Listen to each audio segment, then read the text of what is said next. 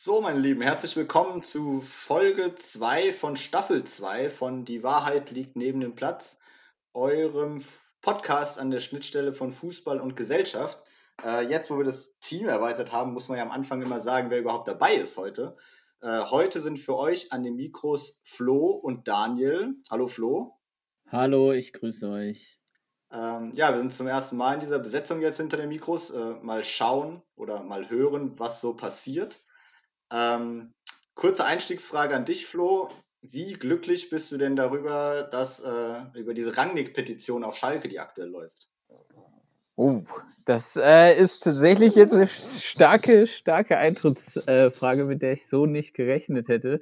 Ähm, ehrlicherweise muss ich dazu gestehen, äh, bin von dem Thema im Moment relativ weit weg, weil äh, ich Schalke schon relativ weit abgeschrieben habe. Ich glaube, wir hatten ja letzte Woche hier auch äh, oder in der letzten Folge auch den schlechten Einstiegswitz von Benny über Schalke. Ähm, von daher äh, bin ich jetzt tatsächlich etwas auf dem falschen Fuß erwischt äh, mit der Frage. Ähm, aber am Ende des Tages äh, kann ich mir jetzt so, wenn ich von außen drauf gucke, eigentlich nicht so richtig vorstellen, dass er das auf Schalke machen würde, äh, weil ich mir, mir vorstelle, dass er, glaube ich, insgeheim ein bisschen auf den Bundestrainerposten schielt.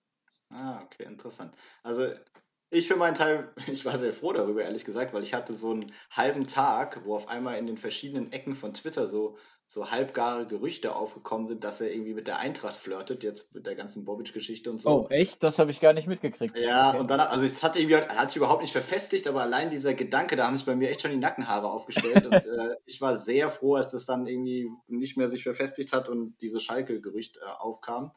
Ähm, von daher ja, damit sollte meine Position zu Ralf Rangnick auch klar sein. Okay, dann kann ich aber deine Frage auch guten Gewissens mit äh, Ich bin sehr froh darüber beantworten. Ja, okay, alles klar. Und äh, das ist jetzt auch meine, meiner Meinung nach, sehr gelungene Überleitung zum heutigen Thema, weil wir wollen über das Thema Kommerzialisierung im Fußball sprechen ähm, und haben die Folge thematisch unter den Titel gestellt, äh, kann Kommerz auch anders?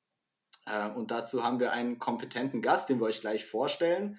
Äh, zunächst aber nochmal der kurze Verweis auf alle unsere Kanäle, auf denen ihr uns außerhalb vom Podcast zuhören so findet. Äh, ihr findet uns auf Twitter unter die liegt und ihr findet uns auf Instagram äh, unter die Wahrheit liegt neben dem Platz einfach. Und ihr findet uns natürlich auf unserer brandneuen Internetseite, wo ihr jetzt auch die Folgen direkt hören könnt. Äh, die findet ihr unter www.nebendemplatz.de. Ähm, ich glaube, damit habe ich jetzt alle Kanäle vorgestellt. Wir freuen uns, dass ihr dabei seid. Und ähm, ja, wie gesagt, unser kompetenter Gast, wir haben uns auf die Suche gemacht und wir mussten dafür nicht weit gehen. Äh, wir freuen uns, dass Martin vom Hofe heute mit dabei ist. Herzlich willkommen auch an dich, lieber Martin. Ja, sensationell. Ich bin froh, dabei sein zu dürfen. Hallo. Ähm, ja, und bevor wir so richtig einsteigen und der Flo den Martin nochmal so ein bisschen genauer vorstellt, sage ich erstmal Musik ab.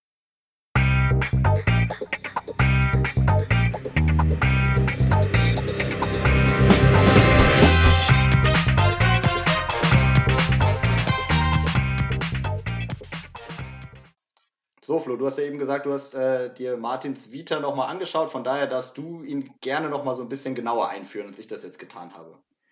Richtig. Ja, Martin, auch von meiner Seite aus nochmal äh, herzlich willkommen. Freuen uns sehr, dass du, dass du heute unser Gast bist und ähm, tatsächlich einfach, um die Zuhörer auch kurz abzuholen, äh, ich habe es recherchiert, wenn ich richtig gerechnet habe, bist du seit jetzt circa 17 Jahren ähm, in verschiedenen Positionen in der Sportvermarktung tätig. Korrigiere mich gerne, wenn ich da falsch liege.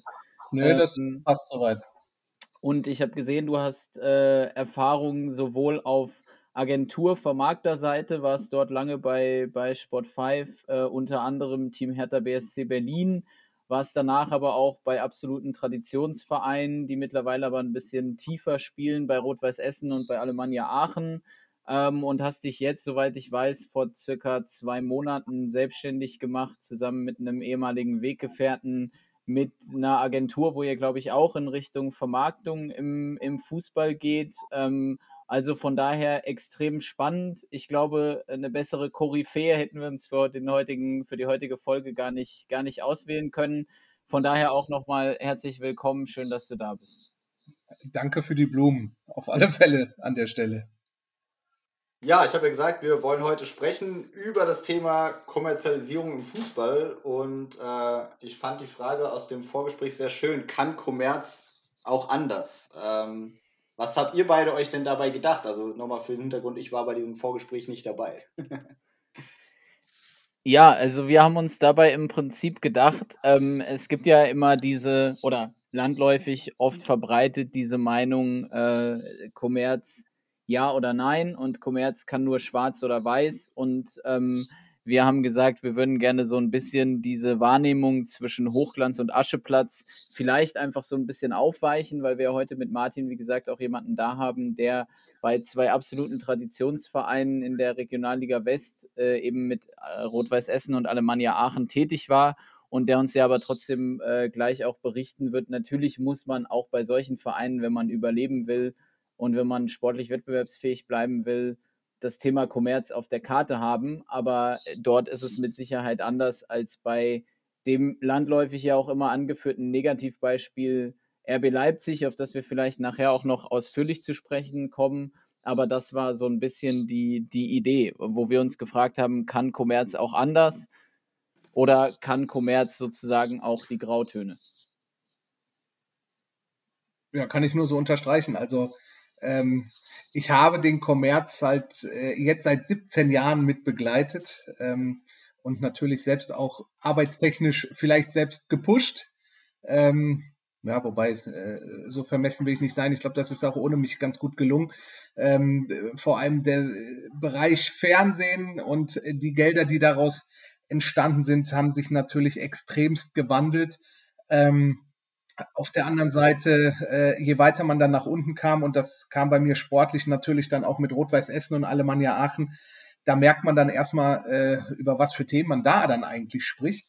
Und da geht's dann halt in den Kommerz, indem man halt doch zusieht, mehr Eintrittskarten zu verkaufen und ähm, äh, ja, Sponsoren für sich zu gewinnen und nicht die absolute Erlösmaximierung und die Niederlassungen in New York und Singapur zu eröffnen. Ähm, das ist für mich dann halt einfach nochmal ein, ein, ein riesen äh, und vor allem auch zeigt, finde ich, diese Schere, die wir im, im Fußball generell ähm, und vor allem auch in Deutschland ja dann haben zwischen den Ligen. Ich finde, du hast eigentlich jetzt gerade schon ein perfektes Stichwort genannt mit der Schere zwischen, ich sage jetzt einfach mal Bundesliga mit Abstrichen vielleicht auch noch der zweiten Liga aber ich glaube, wenn man sich ein bisschen mit der Materie beschäftigt, äh, kommt man ja relativ schnell zu, zu dem Schluss, dass eigentlich schon ab der dritten Liga ähm, äh, die Vereine kaum noch wirtschaftlich überlebensfähig sind, weil einfach äh, der Spielbetrieb äh, die meisten, die meisten Gelder verschlingt. Und du hast ja nun beide Erfahrungen so ein bisschen gemacht. Du hast ja ähm, für Sport 5, für den Vermarkter, durchaus auch für höherklassige Teams. Ich habe es ja schon gesagt, Hertha BSC Berlin unter anderem, glaube ich, mehrere Jahre gearbeitet ähm, und dann auch eben Alemannia Aachen, Rot-Weiß Essen, wie gerade schon angesprochen. Was würdest du denn sagen, Martin? Was ist äh, der größte Unterschied in der Vermarktung zwischen einem, nennen wir es Bundesliga-Verein und einem Amateurverein? Wobei es ja schon die höchste Amateurliga und gerade in Essen und Aachen ja, glaube ich, auch schon fast Profibedingungen sind, aber nichtsdestotrotz wird es da ja gravierende Unterschiede geben. Ja, ich glaube, der gravierendste Unterschied ist einfach das Thema Fernsehen und äh, TV-Übertragung. Während man ähm, sich da vielleicht in der Regionalliga teilweise sogar nicht drüber freut, dass man im Fernsehen kommt, ähm, weil äh, die Sendeformate wurden ja dann irgendwann mal glorreicherweise auf montagsabends Viertel nach acht oder sowas gelegt.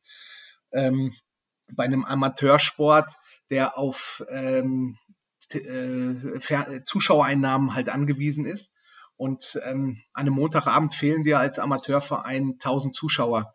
Äh, das sind gut und gerne mit 1 bis 38 Pilz an der Bude und natürlich in meinem Fall auch nochmal 15 Würstchen dazu, ähm, sind das ja dann vielleicht auch mal im Schnitt 20, 25.000 Euro, die dir da als Verein fehlen und du bekommst grandiose 3.000 Euro für eine komplette Saison in der Regionalliga West an TV-Geldern ausgezahlt. Das liegt ein bisschen dran, wie viele Spiele wirklich in der Regionalliga West gezeigt werden.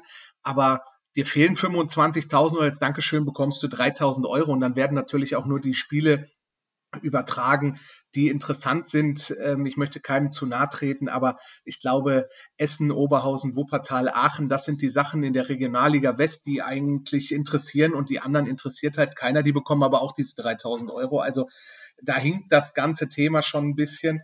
Ähm, ja, das ist natürlich das eine und äh, weil du es jetzt gerade sagtest, auf die Vermarktung bezogen. Ähm, ich kann natürlich auch keinem Kunden ähm, in der Regionalliga eine Bande schmackhaft machen, weil er damit richtig tolle TV-Kontakte erzielen wird. Ähm, das hat man ja eben nicht, weil man weiß erstmal nicht, ob man im Fernsehen stattfindet oder eben auch nicht, wie oft und wann. Ähm, das ist natürlich in der Bundesliga ganz anders. Das sind feste Sendeformate. Ähm, ich kann meine Milliarden Kontakte kann ich ausweisen, die dann da erzielt werden. Und dementsprechend ist so eine Bande in der ersten Liga natürlich sehr interessant. Das geht auch bis zur dritten Liga, die mittlerweile auch ein richtig tolles TV-Produkt sind. Ähm, aber zur vierten Liga bricht es dann nochmal komplett weg. Ähm, ja, also das ist schon ein, der für mich der größte Unterschied ist dann halt die, die Sichtbarkeit und die TV-Übertragung. Was ist denn da der Hintergrund, dass man die Regionalliga auch schon so sehr auf ähm, TV-Vermarktung trimmt? Also ist es dann einfach der Gedanke, dass die Clubs, die dort spielen, fit sein sollen für die dritte Liga, um da nochmal richtig dann im TV geltend gemacht zu werden? Oder was ist da der Hintergrund?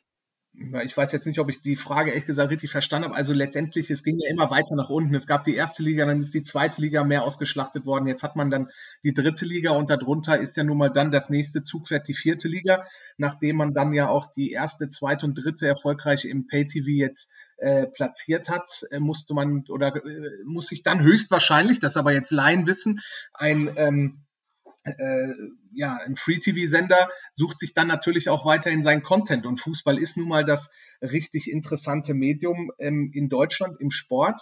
So, und das heißt, dann ähm, guckt man halt in die vierte Liga. Ach, da sind ja auch durchaus ein paar interessante Vereine runtergekommen, die noch einen Namen haben. Und wenn ich an, an glorreiche äh, Sport 1 Übertragungen dann teilweise auch denke, ähm, die dann halt äh, in Wattenscheid stattgefunden haben und äh, ja, wo man dann halt auch immer wieder die gleiche Leier hört über, ach, die gestrauchelten Traditionsvereine und ist es nicht schade, ich weiß doch noch vor 15 Jahren, da haben wir doch noch vor vollen Rängen irgendwo gespielt und ähm, ja, richtig tolle Werbung ist das für den Viertligisten auch nicht. Ähm, aber ich glaube, deshalb ist es dann halt auch dazu gekommen, dass man gemerkt hat, man kann dann auch mit einer vierten Liga und mit den gestrauchelten Traditionsvereinen kann man dann halt auch da Quoten machen, sodass es interessant wurde im ähm, halt auch äh, in der Übertragung. Ich finde, du hast gerade einen ganz interessanten Aspekt genannt ähm, mit dem Thema, du kriegst natürlich in einem Sponsor jetzt auch keine Bande über das Thema Reichweite schmackhaft gemacht in der, in der vierten Liga. Ähm, das ist ja generell auch so ein bisschen der Trend, den man ja aber auch beobachten kann, dass generell das Thema für die Sponsoren gerade im, im Fußball äh, ja auch immer mehr in, hin in Richtung Content geht und in Richtung Storytelling und irgendwie meine Assets auch gescheit zu aktivieren und eben nicht mehr nur rein die Bande zu buchen. Und das würde ich jetzt mal unabhängig äh, von, der, von der Liga sehen. Aber würdest du sagen, dass eventuell sogar die Regionalligen was so Engagements abseits der, der reinen Sponsoring-Sichtbarkeit, also sprich soziales Engagement, wo ich einen Sponsor mit einbinden kann oder Aktionen vor Ort, ähm, dass da die Regionalliga oder generell auch die Amateurligen einfach schon früher vielleicht sogar auch weiter waren als die, als die Bundesligen, weil sie sich eben viel früher schon damit auseinandersetzen mussten? Ja, ich glaube auf der einen Seite schon. Natürlich musste man sich immer in der vierten, ich habe jetzt, oh Gott, wie lange habe ich denn vierte Liga gemacht? Ich glaube fast neun Jahre. Ähm, also da musste man natürlich immer mal überlegen, dadurch, dass man nicht im Fernsehen stattfindet, muss man ja anders irgendwelche äh, Aufmerksamkeit gewinnen. So, und dann ist es natürlich toll, wenn irgendwie ein, ein ein Spieler, äh, schöne Grüße an Kevin Grund von Rot-Weiß Essen, ein sensationelles Freistoßtor äh, erzielt, was dann halt über millionenfach ähm, geklickt wurde auf YouTube. Ähm, das ist natürlich dann schon was Feines, weil dann, das sind aber nur diese Nadelstiche, die man hat. Aber man muss ja trotzdem sein Geld verdienen. Ähm, Beispiel von Alemannia Aachen. Ähm, wir hatten zu meiner Zeit ein Budget Sportbudget, was so zwischen einer und 1,4 Millionen Euro circa lag. Sportbudget heißt jetzt für den Lizenzspielerkader, oder? Genau, mit Trainer, okay. mit allem drum und dran. So, ja. und ähm, wenn man das mal überlegt, ich glaube, es gibt keinen einzigen Spieler, und äh, da sprechen wir jetzt dann halt von einem Gesamtverein sportlich. Bei Bayern München wird kein einziger unter 1,4 liegen, würde ich jetzt fast behaupten. Ähm, ja. Also, das ist halt, ist ja einfach Wahnsinn. Ja? Und ähm, dass man dann auch gar nicht mehr irgendwie es schafft, mal nach oben zu, zu flitschen und oben zu bleiben. Ähm, die, die Flaschenhälse sind ja immer enger geworden mit Relegationen und so. Also ähm, es ist ja dann für die Viertligisten, vor allem für die, die ein Traditionsverein sind. Und ich meine, jetzt hat man da auch noch in, in Aachen ein sensationelles Stadion, was aber auch durchaus Kosten äh, verursacht in vielerlei Hinsicht. Und ähm, ja, was dann sogar fast ein, ein, ein, Wettbewerbsnachteil ist, wenn man so einen, so einen Klotz am Bein hat.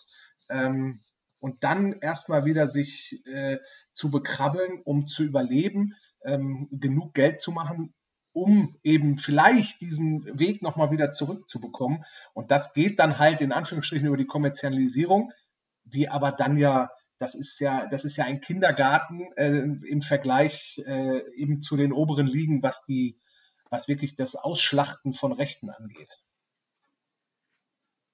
Ja, äh, finde ich, find ich ganz interessant, weil ihr jetzt mehrmals angesprochen habt, dass es ja für die Vereine an den Stellen wirklich finanziell eher ums Überleben geht, als darum, irgendwelche großen Sprünge zu machen. Da habe ich mir hier gerade notiert, der, Titel, äh, der Folgentitel müsste eigentlich nicht sein, kann Kommerz auch anders, sondern muss Kommerz auch anders, weil anscheinend müssen sie ja. Ähm, das sind ja echt nochmal ganz andere Wehwehchen und Baustellen, die man da hat. Ähm, was ich ja, jetzt auch nochmal. Äh, Entschuldigung, wenn ich dich da unterbreche, ja, dass die Vereine es machen müssen, damit sie dieses Spiel mal weitermachen können, weil ich glaube natürlich auch, dass der einzelne Verein nicht dieses das Ganze durchbrechen und durchschlagen kann, wenn man jetzt vom, von diesem modernen Fußball und äh, von der Kommerzialisierung kann man ja halten, was man möchte. Ähm, da ist man höchstwahrscheinlich auch selbst Fußballfan und viele freuen sich auf Bier und Wurst und äh, Kurve und Flutlicht. Ähm, da, ja klar, bin ich auch romantisch veranlagt. Ähm, auf der anderen Seite, die Vereine müssen dann schon gucken ähm, in den unteren Ligen, wie sie da überhaupt überleben. Ähm, wir sprechen nicht von ausverkauften Produkten in diesen, in den Bereichen. Und ähm, ja, ähm, wenn man eben bei diesem Konzert mitmachen möchte, und ich glaube einfach, die Power hat man dementsprechend nicht, das System von unten raus zu verändern. Wie ist das denn? Wir hatten jetzt auch schon immer mal gesprochen über die abgestürzten Traditionsvereine. Wenn man dann so im Umfeld da sich befindet, wie jetzt zum Beispiel in Aachen oder auch anderen, ist da so ein, so ein gewisses Gefühl, wir haben jetzt eine gewisse Zeitspanne von, weiß ich nicht, fünf bis zehn Jahren und dann müssen wir aber wieder auf dem großen Bildschirm auftauchen. Sonst ist auch dieses Label Traditionsverein irgendwann weg oder ist das schon so, dass man weiß, dass man ein starkes Umfeld einfach hat, dass man auch nach 20 Jahren nochmal wieder aktivieren kann, wenn man den Sprung mal wieder schafft. Ja, ich glaube, auch da liegt die Wahrheit ein bisschen dazwischen. Ähm, äh, Essen und Aachen, wo ich ja nun mal gearbeitet habe, aber ich glaube, man könnte es mit Kickers Offenbach nochmal äh, weiterspinnen. Jetzt vielleicht auch Waldhof Mannheim, Saarbrücken, die auch über Jahre ähm, irgendwie dann ja doch verschwunden waren. Ähm, ich glaube, in solchen Regionen reicht ein Streichholz, dass dann auf einmal wieder alle ausflippen. Ähm, in Essen sieht man das ja ähm, Jahr für Jahr. Ähm, wie oft ich da mit Leuten gesprochen habe, die gesagt haben, ich gehe da nie wieder hin. Und ähm, wo spielen wir eigentlich am nächsten Wochenende auswärts? Weil dann sehen wir uns ja wieder. Äh, das ist dann äh, irgendwie dann schon, schon bezeichnend auch für die Vereine. Vielleicht dann auch extrem fürs Ruhrgebiet, ähm, wo es noch ein, so ein Tacken krasser ist. Aber ähm, ja, ich glaube, ähm, man sieht es dann immer wieder, wenn diese Vereine es dann auch mal schaffen, für den DFB-Pokal sich zu qualifizieren. Jetzt vielleicht nicht in dieser diesjährigen bescheuerten Saison, ähm, was Zuschauer angeht, aber als ich letztes Jahr in Aachen hatten wir einen ausverkauften Tivoli mit 30.000 Zuschauern gegen Bayer Leverkusen. Das ist natürlich dann schon besonders. Ja, und da äh, waren halt auch drei Viertel sage ich jetzt mal optimistisch, des Stadions waren auch schwarz-gelb. Und ähm, ja, das ist dann ja schon toll. Aber natürlich mit jedem Jahr, was man nicht wieder hochkommt, verliert man auch Fans. Das ist So, glaube ich. Und weil die kennen halt durch die Sportschau, kennen sie Robert Lewandowski und Marco Reus und mittlerweile Haaland und Sancho und ähm, ja, kennen halt leider nicht Florian Rüther oder äh, Marvin Stutrucker. Äh, du hast eben gerade gesagt, Martin, ähm, und vielleicht ist es dem einen oder anderen Hörer ja auch geläufig, diese ewig leidige Diskussion um die Aufstiegsregelung in der Regionalliga. Und da würde ich gerne noch mal ein bisschen drauf rumreiten. Äh, soweit ich weiß, wurde es ja, glaube ich, vor der letzten Saison, korrigiere mich da auch gerne, wenn ich falsch liegen sollte, gab es da irgendeine Reform, so dass jetzt es immerhin möglich ist für bestimmte Regionalligisten. Das ist, glaube ich, im Jahresturnus dann immer eine andere Regionalliga, die dann einen direkten Aufstiegsplatz bekommen. Vorher war es ja von den sechs Regionalligisten, gab es dann drei Relegationsspiele und die Relegationssieger sind dann aufgestiegen. Hieß aber, dass zum Beispiel der Meister der Regionalliga West jetzt nicht zwingend aufgestiegen ist, wenn er dann halt das Spiel gegen den Zweitplatzierten aus Südwest verloren hat, zum Beispiel. Jetzt ist es ja, glaube ich, ein bisschen besser schon geworden, trotzdem mit Sicherheit immer noch nicht gut und wahrscheinlich fluchen da auch die, äh, die Regionalligisten nach wie vor drüber. Aber da würde mich einfach mal interessieren, oder völlig ohne Frage, hindert einen das ja total wahrscheinlich auch dran, gerade was Langfristigkeit von Sponsorenverträgen auch angeht, weil du ja einem Sponsor nie irgendwie eine valide Perspektive aufzeigen kannst und sagen kannst, hey, realistisch betrachtet spielen wir nächstes Jahr in der dritten Liga, weil du es halt einfach nicht prognostizieren kannst, weil du klar, du kannst Erfolg eh nicht planen oder nur ein Stück weit planen, aber diese Aufstiegsregelung macht es ja einem nochmal schwieriger. Ähm, und da würde mich einfach interessieren, wie geht man damit auch gerade in, in Sponsorengesprächen, wo es ja auch immer um eine Langfristigkeit geht, gerade wenn man irgendwie auch größere Partner einbuchen möchte. Wie geht man damit um? Also ähm, die Regionalliga-Aufstiegsszenarien sind für mich wirklich eine, eine absolute Katastrophe. Ähm, du hast fünf Ligen und das irgendwann mal, weil die Regionalliga Bayern, ähm, glaube ich, aufgrund von Reisen äh, gerne wieder unter sich sein sollte. Dann wurden ja irgendwie fünf Regionalligen geschaffen. Es gab aber halt nur drei Aufstiegsplätze, ähm, sodass das irgendwie ein, ein, ein Kuddelmuddel war, dann auch in diesem ganzen Relegationsthema endete. Der Südwesten hatte dann immer zwei Qualifizierungsplätze. Es wurde ja früher noch anders ausgespielt. Also es waren diese fünf Ligen plus der zweite aus Südwest da wurden drei Paarungen draus gemacht und die haben die drei Aus, äh, die drei Aufsteiger in Hin- und Rückspielen, ähm, ja, haben die ausgespielt.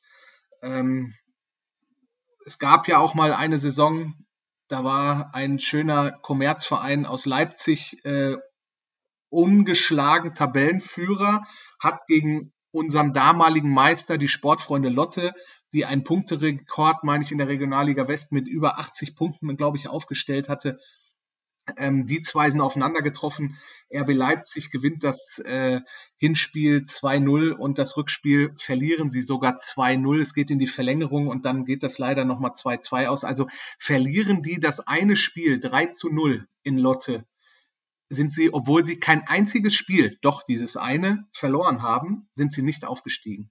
Also ähm, jetzt kommt es mir nicht auf den Verein drauf an, aber das ist ja kein, das ist ja kein Szenario. Ja, also ähm, ich kann alle Spiele gewinnen und spiele dann ähm, in der Relegation ein 0-0 ähm, auswärts und 1-1 zu Hause. Dann habe ich zwei Unentschieden in der Saison gespielt und deshalb nicht aufgestiegen. Also ja, es kam dann ein Reformchen. Ähm, es, gab, oder es gab ja dann vier Aufstiegsplätze oder vier Absteiger aus der, aus der dritten Liga, die natürlich dagegen sind. Das kann ich ja auch verstehen. Die wollen natürlich nicht, dass noch mehr Leute absteigen, weil da muss man ja auch erstmal wieder aufsteigen. Ähm, deshalb sollte sich da natürlich auch ein bisschen abgeschottet werden. Alles äh, aus Drittligasicht auch zurecht, weil es kann ja auch nicht nur auf deren Schultern jetzt äh, ausgetragen werden, nur weil die Regionalliga unzufrieden ist. Ähm, ja, und da gab es dann jetzt einen direkten Aufstiegsplatz für den Südwesten. Es gibt jetzt einen fixen für den Westen. Ähm, ich glaube, einer wird immer ausgelost. Das heißt, entweder bekommt Bayern oder ähm, der Nordosten oder wen habe ich jetzt, den äh, Norden, ähm, die bekommen halt einen Platz und die anderen beiden, die übergeblieben sind, die spielen in der Relegation den letzten Platz aus. Also immer noch nicht, finde ich, zufriedenstellend. Da bin ich einfach äh, Fußballfan genug für. Für mich wären es vier Regionalligen, vier Aufsteiger, vier Absteiger und dann der Meister muss da halt irgendwie hoch. Aber ja, das ist so meine, meine persönliche Wahrnehmung. Im Bereich der, des Sponsorings finde ich, dass das ehrlich gesagt keinen großartigen, keine großartige Auswirkung hat, dieses Relegationsthema, weil man in der, in den unteren Ligen ist man eh nicht über so viele Mehrjahresverträge unterwegs. Also ich kenne es nicht. Man hat ganz viele, die ewig dabei sind, aber mit dementsprechenden Verlängerungen, ähm, da gibt es kaum Verträge, die mal über drei Jahre laufen. Natürlich, was so ein Thema ähm, Ausstatter oder, oder äh, Ausrüster angeht. Ähm, auch ein Bierthema ist öfter mal länger ausgelegt, aber ähm, ich glaube, ganz viele würden in die Hände klatschen, wenn sie mal so einen Drei-Jahres Hauptsponsor hätten, der einem dann Planungssicherheit gibt. Aber das kenne ich jetzt persönlich weniger.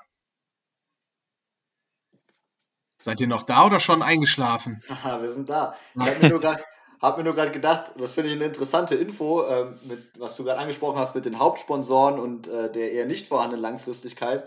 Das erklärt ja auch so ein bisschen, warum Vereine äh, auch vielleicht in den unteren Ligen anfällig sind für Investoren oder andere schillernde Figuren, die dann eben äh, ihre Schatulle mal öffnen. Ähm, fand ich jetzt nur, kam mir gerade so der Gedanke. Ja, ich glaube einfach, in den unteren Ligen kann man mit einem Verein, wenn man ein bisschen Geld hat, ich meine, ähm, ein bisschen ist ja dann jetzt auch eine Definitionsfrage, aber da kann man schon richtig viel machen. Ja, also ähm, äh, wenn man halt überlegt, man hat irgendwie ein, ein kleines Stadion, was Regionalliga tauglich ist, idealerweise auch dann tauglich für die dritte Liga, damit man da keine großartigen Auflagen hat, aber ähm, in den Regionalligen mit einem Budget von ja, zwei bis drei Millionen Euro. Dann spielt man aber, ich würde sagen, in jeder Liga auf alle Fälle oben mit. Genau, aber wir haben ja gerade gelernt, das garantiert einem ja dann trotzdem noch nicht, dass man es schafft in die dritte Liga. Ja, da gibt's ja auch immer mal wieder Beispiele, aber es geht, ich habe ja auch nicht gesagt, dass es garantiert ist, sondern nur, dass man bestimmt oben mitspielt. Ich wollte da ja, ja sehr vorsichtig sein und dir nicht den Elfmeter dahin ich habe trotzdem versucht, äh, daraus einen Elfmeter zu machen. Ähm, ich hoffe, du siehst mir nach. Ein Thema, auf was ich gerne noch kommen wollte, das kann jetzt vielleicht ein kleiner Bruch sein, zumindest empfinde ich so ein bisschen vielleicht so. Ähm, aber es ist noch mal, geht nochmal so ein bisschen in die Richtung, Rot-Weiß Essen, auch Alemannia Aachen. Du hast es ja auch gerade angesprochen, ausverkaufter Tivoli mit 30.000 äh, 30 Zuschauern. Ähnlich emotional ist ja die Hafenstraße in Essen auch. Ähm, jetzt hat es ja RWE dieses Jahr sogar trotzdem relativ weit geschafft im Pokal, obwohl keine Fans da waren. Aber inwieweit ähm, ist denn gerade in der Regionalliga, wo du ja auch sagst, man ist ein Stück weit gerade bei so geringen Etats kann ich mir vorstellen, natürlich auch auf die auf die Sponsorengelder irgendwo auch angewiesen, auch wenn sich es wahrscheinlich auf mehrere kleinere Schultern verteilt, äh, als auf wenige große. Aber nichtsdestotrotz, ähm, wie gehen denn gerade jetzt bei einem Traditionsverein wie eben RWE oder Alemannia, wo die Fans ja auch einfach eine extrem gewichtige Stimme haben, wie gehen die denn damit um, wenn jetzt meinetwegen, wir kennen ja alle die Beispiele Werder Bremen und Wiesenhof oder äh, ich glaube jetzt gerade das aktuellste Beispiel der BVB und Liquidi Team, die da irgendwie einen Fan-Token verkaufen, wo die Fans äh, total auf die Barrikaden gehen. Äh, wie hast du das denn in deiner Zeit bei den betreffenden Vereinen erlebt? Ja, ich glaube, in der, in der Regionalliga bist du halt einfach äh, froh und jetzt äh, verzeiht mir die Wortwahl, könnt ihr vielleicht auch äh, nachher rausschneiden ähm, oder überpiepen oder wie das heißt. Also du, du bist ja froh als Regionalliga-Fan über jeden Sponsor, der deinen Verein eigentlich am Kacken hält. Ja, das, das ist ja einfach so. Also ich habe da ich habe keine Proteste im Stadion gehabt, weil äh, man mit irgendjemandem äh, ein Sponsoring abgeschlossen hat. Dann kommen dann halt irgendwelche Kommentare in den sozialen Medien, ja hoffentlich bringen die jetzt aber auch mal fünf Millionen mit oder sowas, damit wir jetzt endlich aufsteigen. Aber das ist es dann ja schon fast. Vielleicht gibt es den einen oder anderen, der in Richtung, wenn es Bier ist oder ähm, Sportwetten, dass man dann sagt, ach, das ist aber moralisch nicht, äh, nicht so richtig toll, dass mein Verein da jetzt was macht, aber ähm, sonst ist man über jeden äh, glücklich und froh. Und normalerweise sind diese Sponsoren, es liegt ja auch im Namen der Liga, die kommen ja aus der Region. Und ähm, ja, das sind halt Leute von da, das sind meistens wirklich auch alles durchgepeitschte Fans, die ähm, dann ja eben was für ihren Verein tun wollen, damit es da nach vorne geht. Und was es jetzt halt auch in dieser Corona-Zeit für solidarische äh, Themen da gibt, nicht nur von Fans, sondern auch, ich meine, in der Regionalliga, ähm, äh, nicht nur im Westen, sondern auch in den anderen. Der Westen spielt ja wenigstens noch, aber als Sponsor könnte ich doch wirklich sagen, ich nehme meine Kohle will ich zurückhaben, ihr leistet doch nichts. Und ja gut, ihr spielt, aber das Ding wird übertragen von irgendeiner Kamera unterm Dach, wo ich meine Bande nicht zu sehen ist. Meine Autogrammstunde kann ich mir sowieso abschminken. Jetzt hätte ich gerne die Kohle wieder und ich glaube, da ist so viel Solidarität, das zieht sich natürlich auch in, nach oben wieder. Also es gibt es ja nicht nur in den unteren Ligen, aber ähm, da ja noch spezieller, weil die wissen ja ganz genau, wie eng man da genäht ist. Und ähm, dadurch, dass ja auch eine, eine Regionalliga West jetzt weiterspielt, natürlich auch nur durch Fördergelder, ähm, äh, sonst wären die alle platt. Das muss man ja auch mal dazu sagen. Man kann ja seine Jungs, die müsste man ja immer in Kurzarbeit haben, die Spieler, damit man äh, von den Personalkosten wegkommt, weil das sind ja die, die höchsten Kosten, die man da als Regionalligist hat. Ähm, Punkt Kosten habe ich mir gerade auch hier eine Frage notiert und zwar also wir haben jetzt immer darüber gesprochen, Sponsoring, wie kommt eigentlich Geld rein? Äh, für mich war jetzt mal die Frage, für was geht eigentlich Geld raus? Also Spiel, genau, da hatten wir ja vorher den Stichpunkt Spielbetrieb.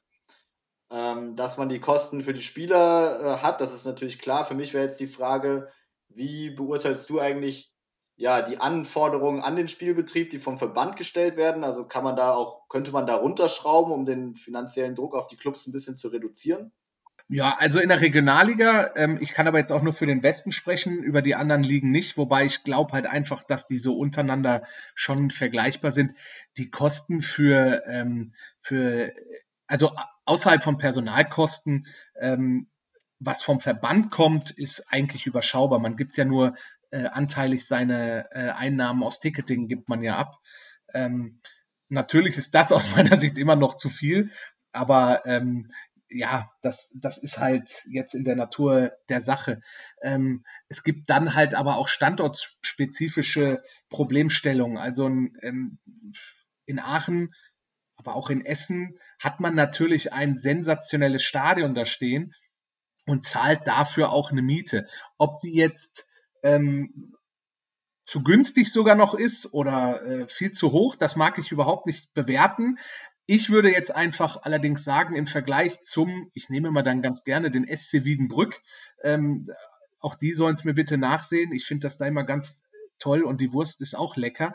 Aber ähm, die ähm, werden mit ihrer Stange um den Rasen und drei Tribünenstufen, die werden ein anderes Kostenthema haben als eben einer der anderen beiden Vereine.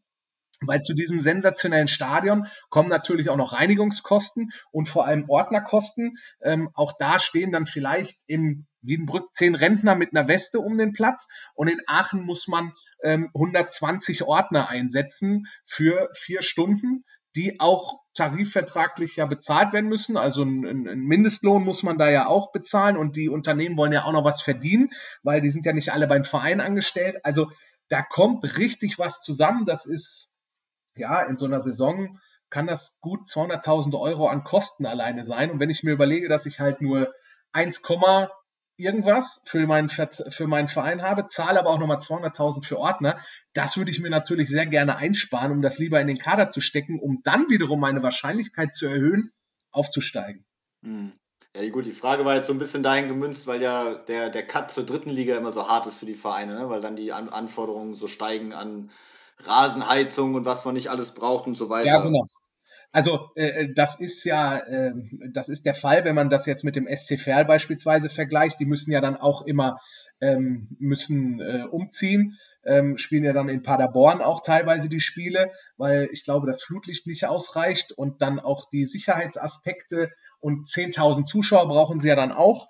Ähm, äh, ich glaube, es gibt sogar Zweitliga-Absteiger mit Wien Wiesbaden, die keine 10.000 Zuschauer in der zweiten Liga haben. Also, wo man dann manchmal auch solche Auflagen hinterfragen muss, glaube ich auch, weil ich glaube, das macht dann auch so ein bisschen den Fußball kaputt, weil wenn ein Verein es einfach mal schafft, auch wie Paderborn, die kein Bundesliga-taugliches Stadion oder Erstliga-taugliches Stadion haben, glaube ich, weil sie zu wenig Zuschauer reinbekommen, aber das ist doch schade, ja, also wenn es ein Verein dann hochschafft und dann liegt es dann an sowas, dass die vielleicht keine Lizenz bekommen, ist doch eigentlich doof.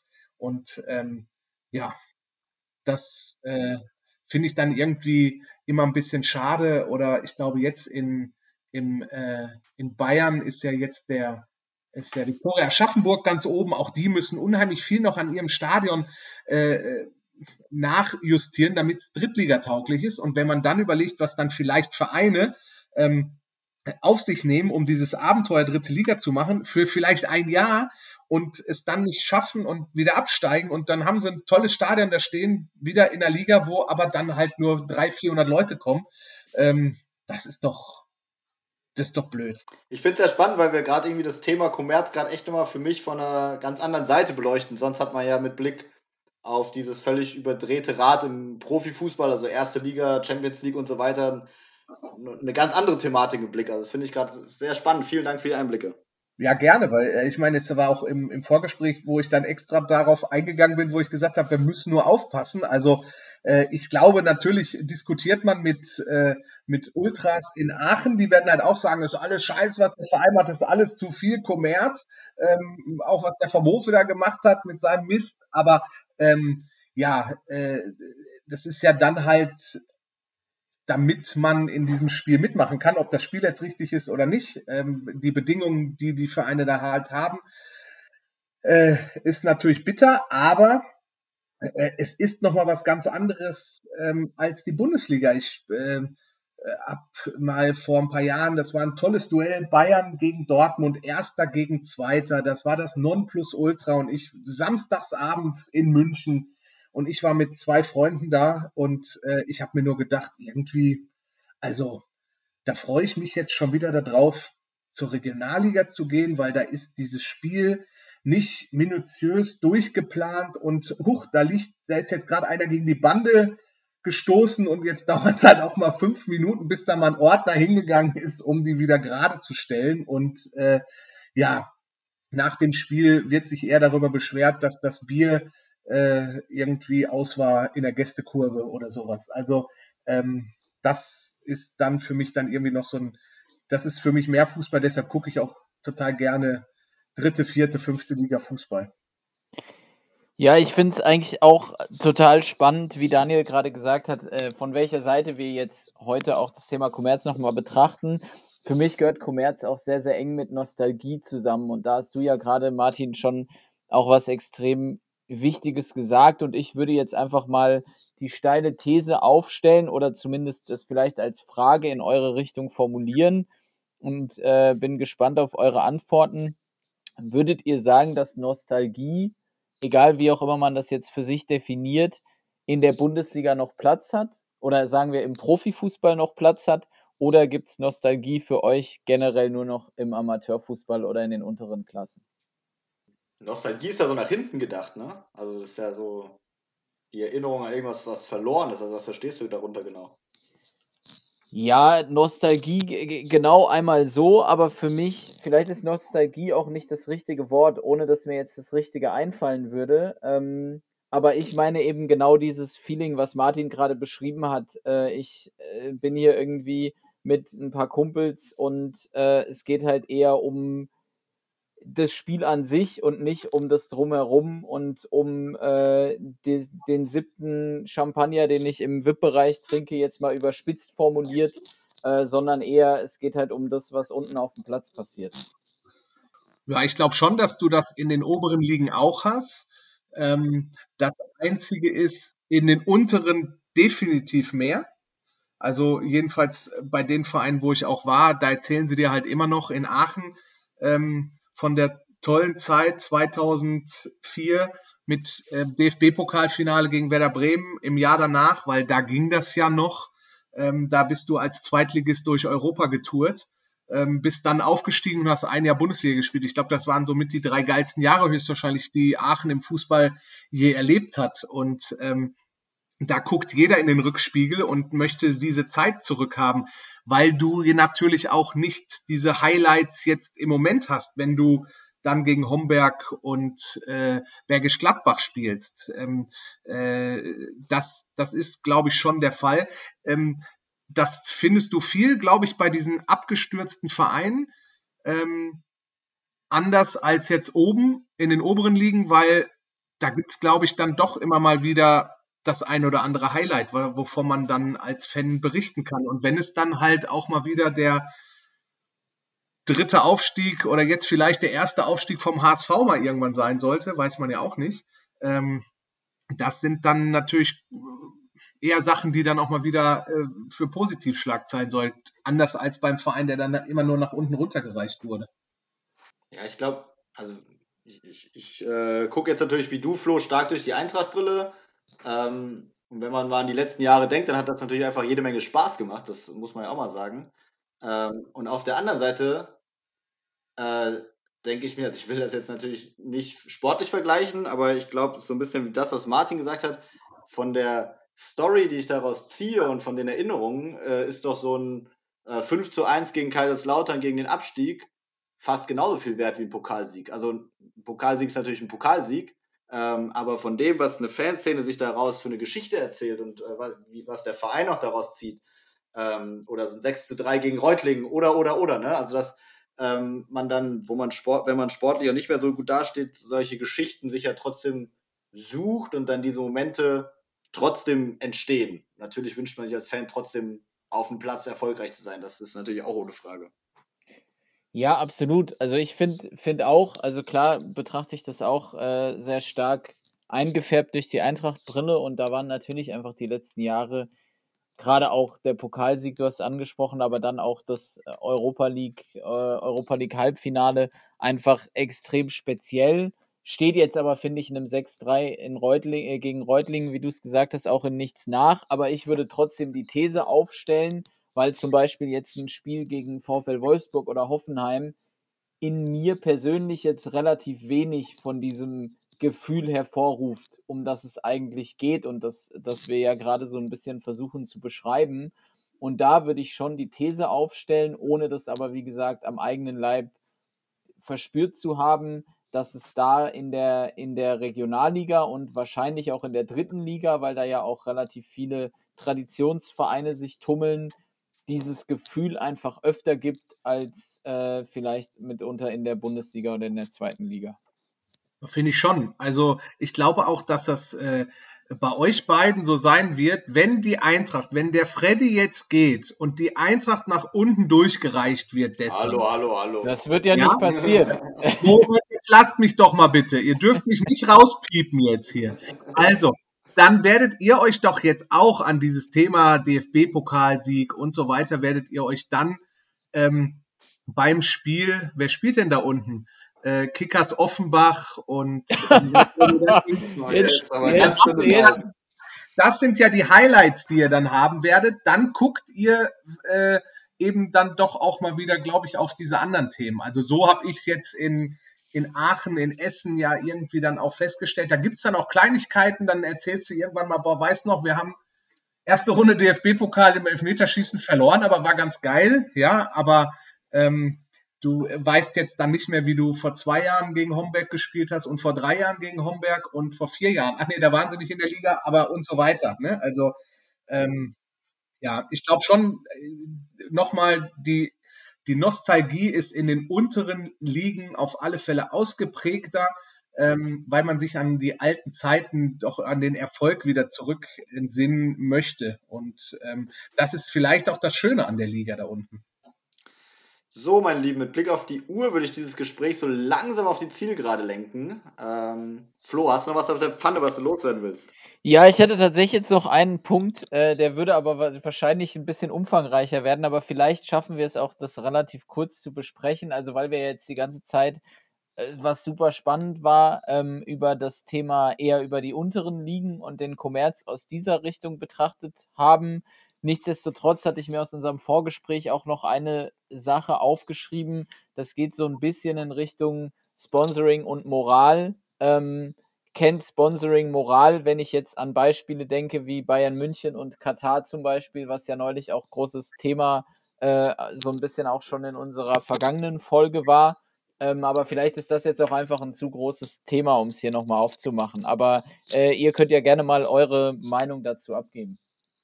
Ich komme auch gerne zum nächsten, zur Folge 3, komme ich auch gerne nochmal wieder, wenn wir hier überziehen müssen jetzt. Also, ähm, also ich finde schon, dass, äh, ähm, dass diese Karte Moral wird, glaube ich, gerade im Moment auch gern gespielt. Ähm, da ist die Frage immer, wo, wo fängt denn das immer an, wo hört es auf? Ähm, zu meiner Zeit mal bei der Hertha haben wir ein Etablissement ähm, als Partner gewinnen können, der halt auch äh, gutes Geld gezahlt hat. Ähm, ich glaube, ein aktueller Drittligist dürfte die auch noch auf der Bande haben in Köln. Ähm, die hatten jedenfalls auch mal ein, äh, ein Bordell auf der, auf der Bande. Ähm, das war auf alle Fälle in der vierten Liga, habe ich es gesehen. Hast du den Deal gemacht? Ähm, nee, das, da, dann wäre es nur ein Barter-Deal gewesen, wie das bei uns vielleicht heißt. Ähm, nein, äh, Spaß beiseite. Also ich finde immer, ja, das äh, ist genau das Gleiche, wie ich es gerade mit den Wetten gesagt habe. Wo fängt es denn an, äh, moralisch zu sein? Ist es dann halt, wenn ich weiß, okay, da gibt es einen, der verzockt gerade Haus und Hof und hat Familie, ist auch scheiße. Ne? Also, ähm, und genauso wird es andere Themen geben. Aber ist es dann halt wieder der Fußball, der dafür gerade stehen muss? Muss der das ganze Thema bereinigen und ähm, ja, finde ich, ist auf alle Fälle schwer. Und ob wir das jetzt noch in der Nachspielzeit hinbekommen, ist äh, wirklich eine gute Frage. äh, ja, ich glaube, ich, ich spare mir meinen Kommentar auf für eine der zukünftigen Folgen auf. Dann wirst du aber Leserbriefe von mir danach bekommen, wenn ja, ich dann einverstanden ja, bin. Ne? Da freue ich mich. Ja. Äh, genau, dann würde ich mir jetzt einfach erlauben, äh, dieses Thema, ja, ab, abgeschlossen kann man, ist das natürlich nie, ähm, aber für die heutige Folge erstmal abgeschlossen. Und ähm, Flo darf uns jetzt gleich erklären, was wir uns als kleinen Abschluss für diese Folge noch überlegt haben. Aber zunächst mal Musik ab.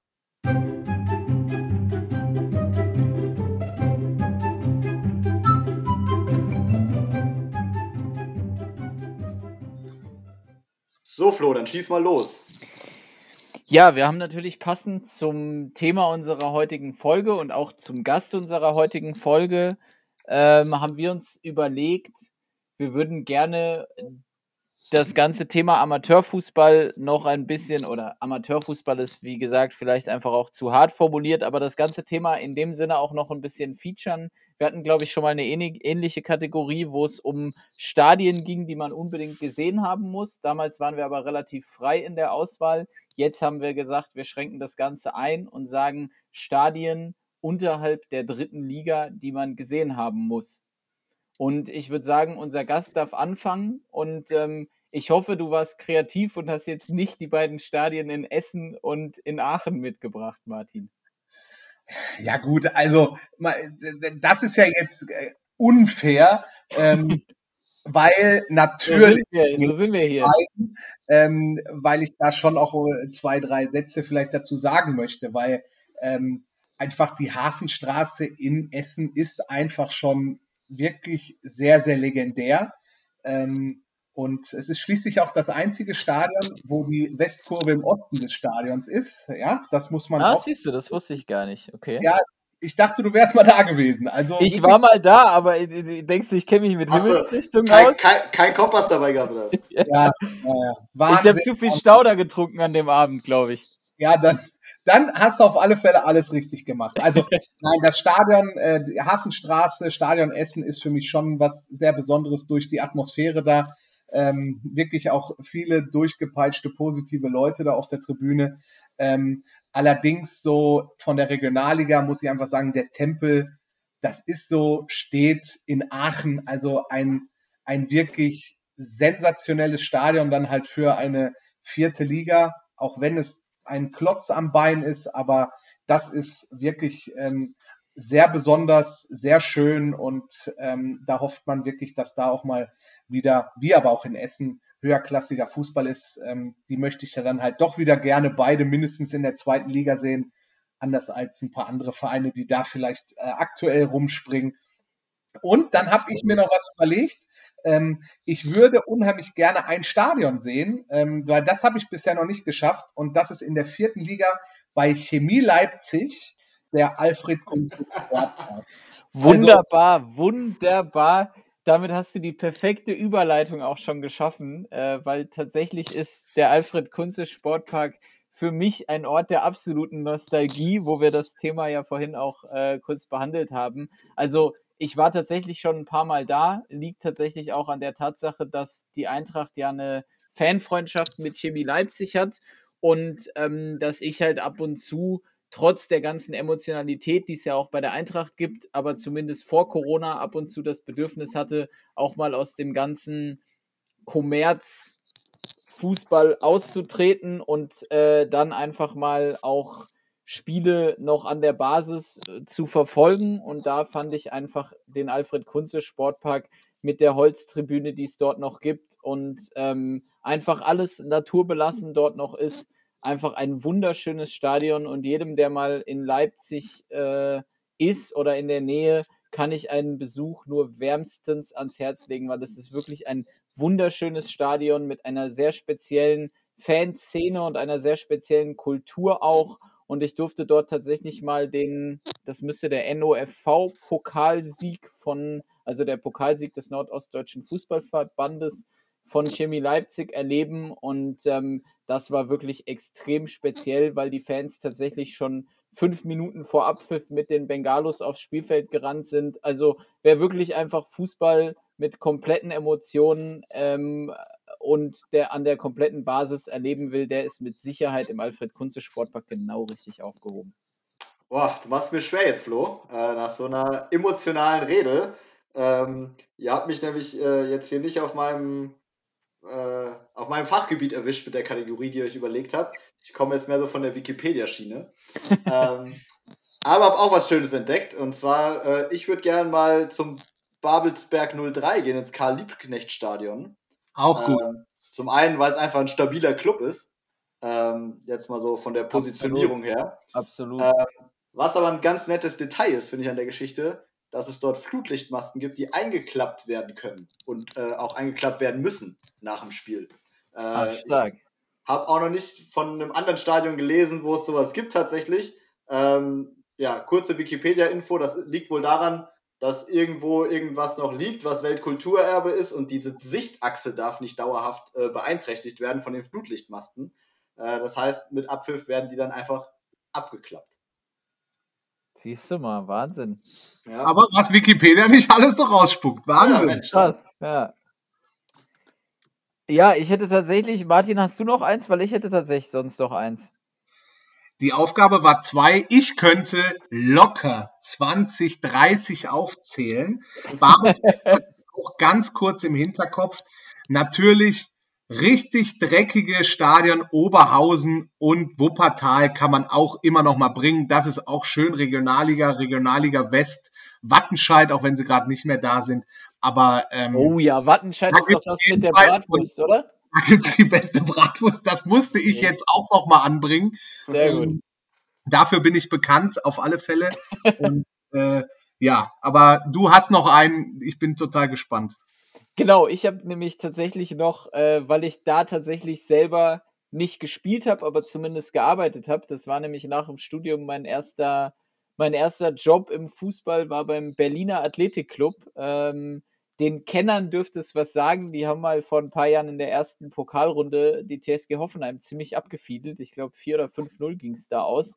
Und ich durfte da tatsächlich äh, meine ersten Schritte im Sportbusiness sozusagen unternehmen und war damals unter dem äh, auch allseits bekannten Robert Heutzer dort angestellt. Und äh, Der Verein spielt im Poststadion in Berlin-Moabit. Einfach auch ein super schönes Stadion, noch mit einer Laufbahn außenrum und äh, wo tatsächlich noch irgendwie auch hinterm Tor die Sandgruben sind und das im Prinzip eigentlich ein besserer Dorfsportplatz ist, wo sie halt aber einfach eine Tribüne hochgezogen haben, auf der ich glaube 2500 äh, Menschen Platz finden.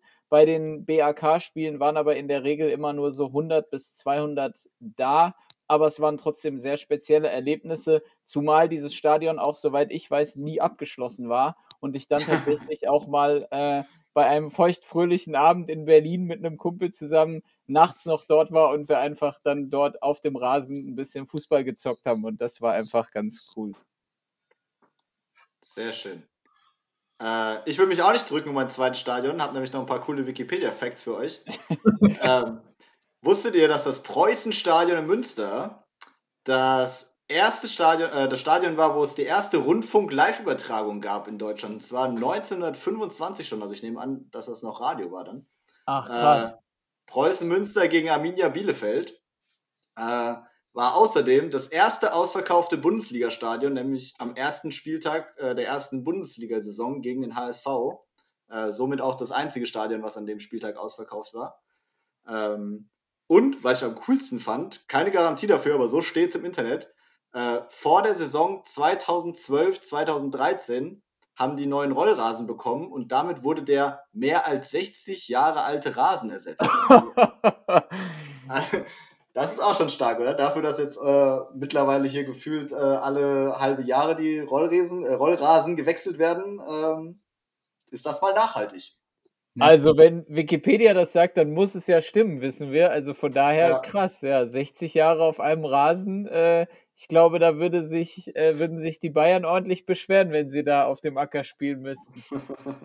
Früher war alles besser. Ein sehr schönes Schlusswort für diese Folge. Genau. Ähm, ja, ich würde mich nochmal bedanken bei dir, Martin. Schön, dass du dir Zeit genommen hast. Vielen Dank für viele interessante Einblicke in, äh, in die Wirren der vierten Liga. Äh, es war sehr interessant. Ich habe viel gelernt für meinen Teil. Wie sieht es bei dir aus, Flo? Ja, von mir natürlich auch äh, ganz herzlichen Dank. Ich habe tatsächlich auch noch äh, ein, zwei sehr interessante neue Sichtweisen kennengelernt. Äh, hat- mir hat sehr viel Spaß gemacht mit euch beiden. Und ja, Martin, wie gesagt, vielen Dank. Und das Schlusswort gebührt jetzt dir. Ja, äh, ich danke euch, hat Spaß gemacht. Ähm, Die Dreiviertelstunde ist wie im Fluge dahingezogen, sogar nur zwei Musikpausen. Ähm, Ja, ich äh, hatte Spaß und äh, bin schon gespannt, was ihr in den nächsten Folgen so abziehen werdet. Ich werde auf alle Fälle reinhören. Das ist wunderbar. Das war damit Folge 2 von Die Wahrheit liegt, neben, liegt neben dem Platz. Macht's gut. Ciao. Tschüss. Ciao.